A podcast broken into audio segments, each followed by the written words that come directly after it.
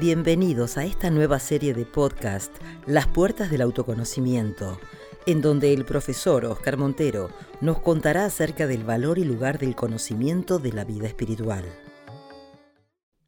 Om Shri Guru Bhyo Namaha Harihi Om. Muy buenos días a todos, espero que estéis bien. Seguimos con nuestra serie de podcasts las puertas del autoconocimiento. Como este podcast es gratuito y va a durar por lo menos 30 días, sería bueno, si te parece, que lo compartieses con otras personas cercanas a ti, de tu círculo, que estén interesadas en estos temas, y de manera hay un intercambio entre que tú recibes y la forma de agradecernos y de contribuir es que otras personas se enteren de esto y lo compartas con ellos. Continuamos, ¿no? Si queremos construir como hemos visto en los podcasts anteriores, una nueva visión, una forma de vivir en la que me acerco a ser la persona simple y completa que ya soy, con un estilo de vida sencillo, todo comienza por entender el valor de ese estilo de vida sencillo y de encontrar a la persona simple y completa que ya soy. Mientras que no inicie ese movimiento, pues no tendré valor por ese tipo de vida y por esa búsqueda. ¿Hacia dónde quiero ir? ¿Cómo puedo encontrarme lo que yo ya soy pero que no veo? Pues ese cuestionamiento reabrirá lógicamente todo un proceso, todo un camino. Este conocimiento que os voy a empezar a transmitir con este audio hoy es un conocimiento diluido de lo que llamamos normalmente el estudio tradicional de Vedanta. Es una forma, haciendo estos audios, de que las personas se conecten a, esta, a este conocimiento aún no siendo alumnos. Pero desde el momento en que optas por escuchar estos audios, y si ves que te hacen bien, aunque formalmente no eres mi alumno, no eres parte de Dante Academy, podemos decir que de alguna manera estás conectado a este conocimiento y estás en el proceso de ser alumno. Y es por eso que creo que tiene un sentido total y armónico que podamos recibir este conocimiento en este momento, en una dosis más pequeña que en las clases semanales, y veamos si hay una manera de probar eso en tu mente para ver si tiene sentido y para ver dónde puedes llegar y quizá algún día puedas hacerlo formalmente si ese es tu deseo. Entonces todo comienza con la comprensión acerca de la mente humana. La mente tiene muchas facetas. Hay emociones, recuerdos, pensamientos, deseos, etc. Y aunque nuestra mente es algo que conocemos muy íntimamente, a veces somos casi víctimas de ella, ¿no? De lo que sentimos en una situación, de lo que queremos. A veces lo que queremos, ese querer, no es un querer verdaderamente libre. Ese querer muchas veces sucede como un escape a los problemas que se construyen en mí, eh, ahora o en el pasado o en la infancia, por cuestiones emocionales o por cuestiones arbitrarias de tipo social, donde he ido desarrollando unas filosofías, una forma de ver la vida, donde coloco el éxito y el estilo de vida y uso esas filosofías que creo en mí, de modo que proyecto mis deseos y mis parámetros de éxito. Entonces la mente humana tiene varias capas. Los sabios del pasado, los rishis, vieron que podían revelar aquí un dato interesante, ¿no? Y dijeron esto acerca de la mente. Hay como tres categorías, tres capas, tres aspectos de la mente. Recuerdos, uno, emociones, dos, e ideas y pensamientos, tres. Algo muy sencillo. En sánscrito se llama smriti ochita, manas, la mente emocional, y buddhi, la mente, digamos, intelectual. Son maneras de decirlo, no es que sean mm, porciones o localizaciones de la mente, es la misma mente, pero que tiene diferentes aspectos y de modo, digamos, em, explicativo o pedagógico, lo desglosamos así y ahí conseguimos entender el papel de cada una de ellas. Bien, en la primera categoría, los recuerdos, pues son las impresiones y el guion narrado que me cuento de lo que viví durante esta vida hasta el momento presente. Es un guion filtrado. Las impresiones en realidad son brutas, sin orden, sin forma, son prácticamente ininteligibles. Soy yo a través de este aspecto de la mente quien les doy sentido, lo ordeno, lo articulo y creo un guion. Bien, no vamos a entrar mucho ahí en eso. El segundo tema es el cuerpo emocional o la mente emocional, las emociones. Y aquí estoy hablando de todo ese aparato que involucra las emociones como algo visceral que se siente en el cuerpo y todas las sensaciones asociadas con las emociones. Por ejemplo, el miedo no solamente es la emoción de miedo, sino son las mariposas que siento en el estómago, la ira que produce sensaciones muy viscerales, ¿no? Y esa categoría de emociones involucra todo el proceso del cuerpo y la energía del cuerpo, que tampoco se habla mucho en Occidente, y también el pensamiento, que está y que provoca ciertas emociones, ¿no? Todo eso está conectado. Ese cuerpo emocional es una parte relevante de nuestra vida. Es el factor, digamos, de mayor queja, ¿no? que tiene la gente y donde una parte o una gran parte terapéutica del mundo de la psicología pues está mayormente orientada hacia ese aspecto de las emociones.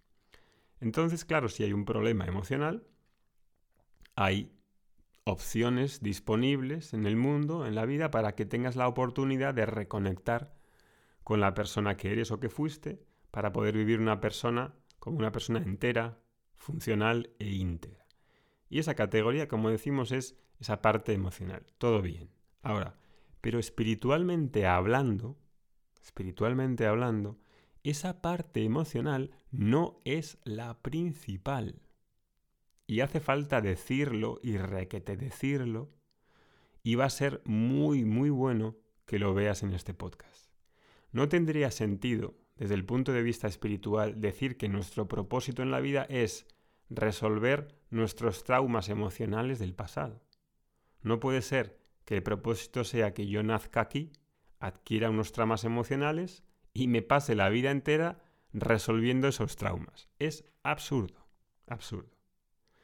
Cuando estamos atrapados dentro de este mundo, y hay posibilidades, bastantes posibilidades de que lo estemos, es porque hay un proceso de maduración a ser vivido y muchas veces aún no se ha vivido. Y entonces la persona necesita trabajar en ese cuerpo emocional y desde ahí, bueno, pues ver si puede solucionar algunos de esos temas emocionales. Bien, ahora, ahí hay otra categoría dentro de la mente que podemos decir que sería la parte intelectual, buddhi en sánscrito, donde está contenida nada menos que la filosofía de vida y que desgraciadamente tiene mala publicidad por varios factores. Primero porque la imagen que se ha creado del intelectual es una persona sesuda, aislada de sí mismo, viviendo eh, mm, completamente en su cabeza, negando quizás también la vida, pero claro, entended que eso es un monstruo de imagen, eso es una caricatura, no es real o no debería ser así. Porque una persona intelectual también es emocional, también tiene cuerpo, también imagina, también siente. No seamos ilusos en ese tema. Entonces, sin embargo, en esta sociedad actual, pues todo es expresión emocional, todo son emociones, comunicación emocional, storytelling emocional, empresas emocionales. Chico, da un poco de grima tanta emoción expresada. Eso también es otra caricatura de la emoción. Queremos una buena integración de corazón y cabeza. En este podcast siempre hemos hablado de esas dos. A las personas pensantes que mantienen un contacto interior con sí misma, con su humanidad, con la de los demás, y eso es lo que precisamente he venido hablando en los podcasts anteriores. Y ahora ya estamos metiéndonos en el corazón de Vedanta. Bien, ese intelecto, Buddhi, es esa parte, por así decirlo, donde existen las ideas dentro de la mente y esas ideas están en un permanente diálogo que provoca cosas como, ah, eso es falso, eso no es falso, eso es verdadero, eso no es verdadero, eso es correcto, eso es incorrecto. Eso es Buddhi. Es la que dictamina, resuelve. Esa categoría que tradicionalmente llamamos en sánscrito Buddhi está ahí y es clave para conectar con tu Dharma, con tu vida, hacia donde quieres ir. Esta percepción es muy interesante porque muchas veces pensamos que son las emociones las que son las determinantes para nuestro camino de vida, pero en realidad la emoción es como un lápiz de color. En, América creo, que los llamáis cranion. Aquí decimos en España lápices de color o ceras de color, esos que tienen los niños y pintan. Pues las emociones son como unas ceras de color, como unos lapiceros que pintan. Vivo en un sitio, he nacido en un sitio, he tenido estos padres, me pasan ciertas cosas, tengo esta historia, y ahí voy sintiendo, voy pintando con diferentes emociones y humores. Todo bien. En esa vida entonces vivimos experiencias y sentimos muchas cosas, y el lápiz va pintando. Pero la historia en sí no está hecha de emociones. Parecen o son lo más atractivo porque son muy viscerales y nos mueven, nos mueven a veces nos, nos consiguen ¿no? paralizar y nos hacen sentir tanto. Sí, son muy atractivas. Pero la historia de tu vida tiene algo más importante, y es que está hecha de una serie de decisiones. Y esas decisiones son tomadas por esa parte de la mente llamada intelecto. Piénsalo bien. Lo que marca una vida también son las decisiones fundamentalmente. Y eso lo rige el intelecto, no las emociones. Las emociones, lápices de color que pintan. En el intelecto hay una estructura filosófica que hace ver a través de unas gafas lo que eres, lo que es el mundo, lo que es la vida. La madurez, fíjate bien lo que digo, la madurez que tienes espiritualmente es proporcional a la calidad de la envoltura filosófica que está presente en tu mente.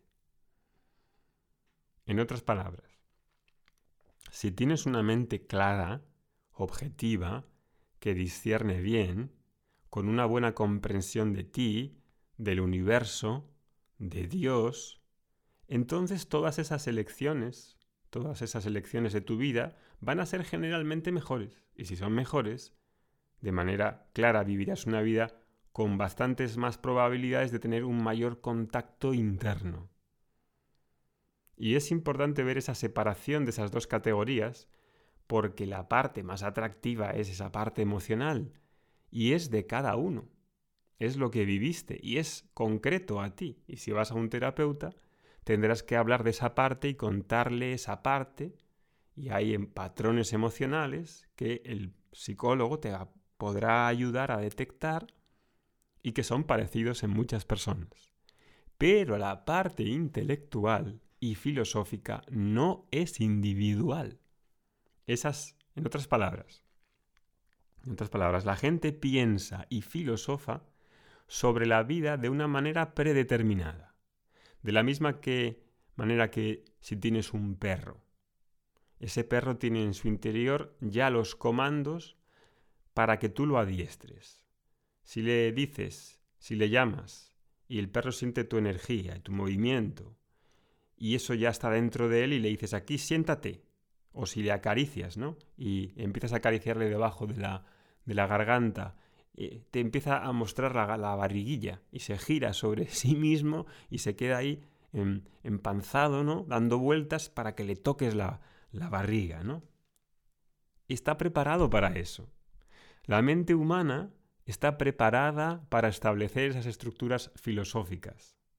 Y lo que hará que evolucione esa estructura filosófica es exactamente el contacto directo o indirecto con un medio de conocimiento. Y el medio de conocimiento son las enseñanzas espirituales. Es una visión acerca del mundo, de ti, de la relación de ti con el mundo, de la relación con la totalidad, con la vida. Y no digo enseñanzas como si fuese una cosa sesuda de estudiar un libro o aprender de memoria a los reyes visigodos, no, o de ir a la universidad.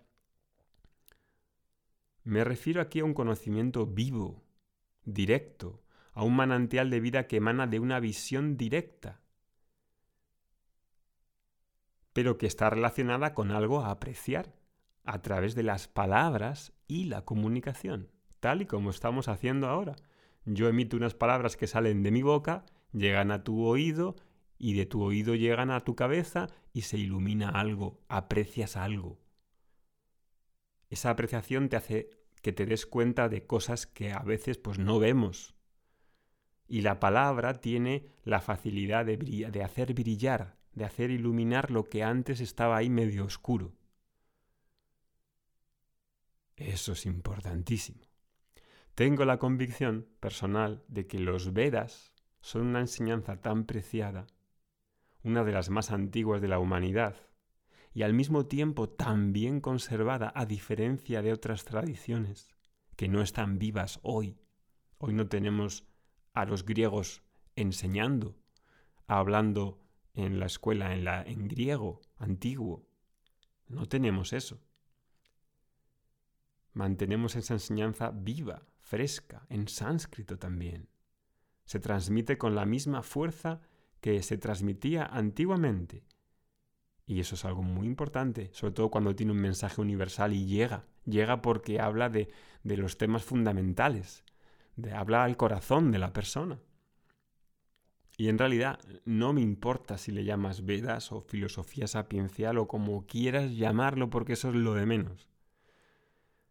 Lo que es claro es que hay aquí un conocimiento y cuando la mente de la persona está en contacto con ese conocimiento, con esas palabras, con esa visión, su estructura filosófica, entre comillas, evoluciona y ahí la persona se abre y va entrando en un río más ancho de que es el autoconocimiento. Más allá de esa mente intelectual, hay más compartimentos. Está la intuición, la percepción de los órganos sensibles, la imaginación. Pero hemos visto estos tres bloques sencillos.